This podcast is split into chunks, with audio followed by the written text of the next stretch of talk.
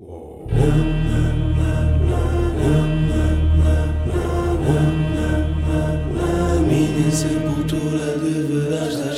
minha sepultura deverá estar escrito.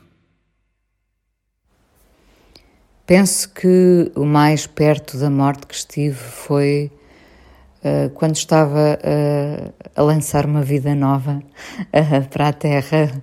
Foi no parto da minha filha, com muitas complicações, muitas horas, com pontos de interrogação. enfim, um caso de que já falei, um caso com negligência à mistura. penso que aí terei entrado por um túnelzinho qualquer, do, do qual felizmente saí e, portanto, aqui estou e ela também. A primeira vez que me lembro de ter pensado na morte ou de ter sentido uma espécie de angústia em relação a qualquer coisa ainda pouco definido, mas que eu sabia que já era a morte, porque já tinha ouvido falar na palavra morrer e morte, foi mais ou menos aos quatro anos, teve, teve que ver com uma mudança que nós fizemos de vida e fomos parar a um sítio onde uh, uma mulher era uh, permanentemente agredida uh, pelo marido e lembro-me de ela nos pedir ajuda.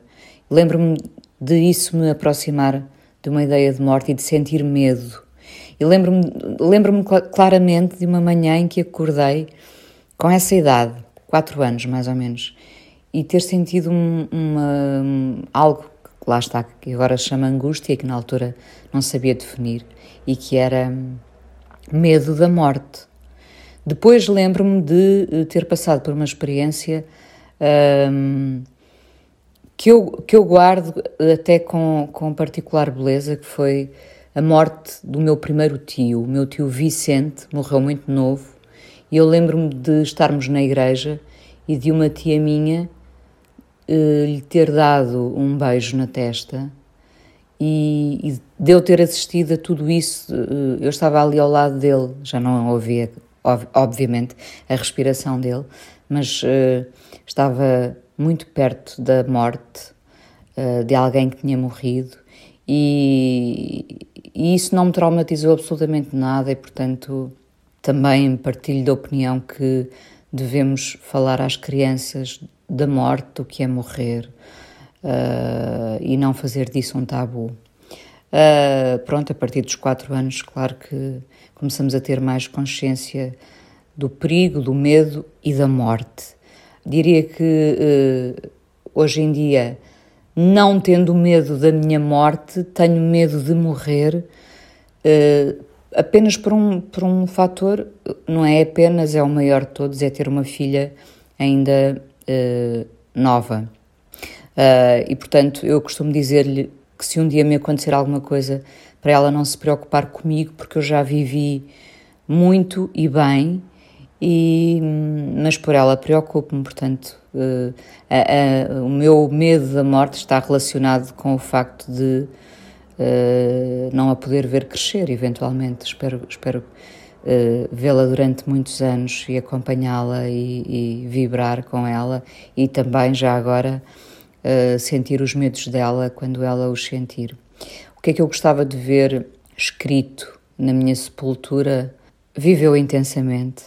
Acho que é só isso. Viveu intensamente. Sinto que vivi intensamente tudo, desde nova Uh, depois na adolescência, sobretudo, e depois da adolescência continuei a viver e continuo hoje em dia a viver tudo uh, até à última gota.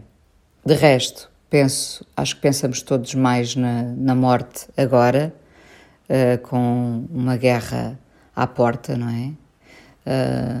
Vemos a morte todos os dias, quase banalizamos a morte nessa torrente uh, informativa e mediática, e, mas isso não nos impede de ter medo. Eu tenho medo da morte de um país, tenho medo da maldade de, de, de algumas pessoas e, e, imediatamente penso na morte.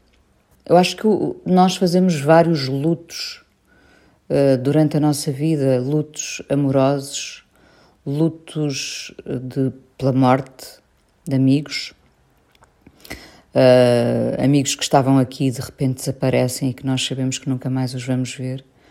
Luto por pessoas que uh, adoeceram e fazem uma luta e um luto em vida. E isso, sim, também é uma dor imensa que nos atravessa e com a qual temos que aprender a viver. De resto, gostava, para terminar, gostava que a morte fosse explicada aos miúdos e que, por oposição ao medo que temos da morte, vivêssemos cada segundo uh, intensamente, apreciando as coisas mais simples uh, e, e, e com esta gratidão, desculpem todos estes lugares comuns, mas é verdade. E a vida ensinou-me isso mesmo. Esta gratidão por termos vindo cá uh, para poder observar, como eu estou agora enquanto falo, observar uh, as árvores, as flores, uh, olhar para o céu e ele estar arriscado por um voo qualquer. Pensando no meu funeral, gostava um dia que, que fosse com música, evidentemente, que fosse não um lamento. Uh, esse fica para, para cada um dos meus amigos, dos meus próximos, no resguardo da sua casa, enfim, mas que, que no dia em que eu desaparecer, uh, que, que haja, haja festa, não sei onde, uh, para lembrar uma canção, que haja uma festa, que haja uma celebração, que a minha vida tenha sido um benefício, um benefício não é uma palavra boa, mas que tenha sido uma coisa boa na vida dos meus amigos e familiares e que, portanto, possam celebrar essa, essa minha visita à vida deles. Quero que seja uma festa e não um lamento. Na minha sepultura deverá estar escrito é uma ideia original de Nelson Nunes, o genérico é da autoria de Pedro Bicas. O podcast sai às quintas-feiras e pode ser ouvido em todas as plataformas.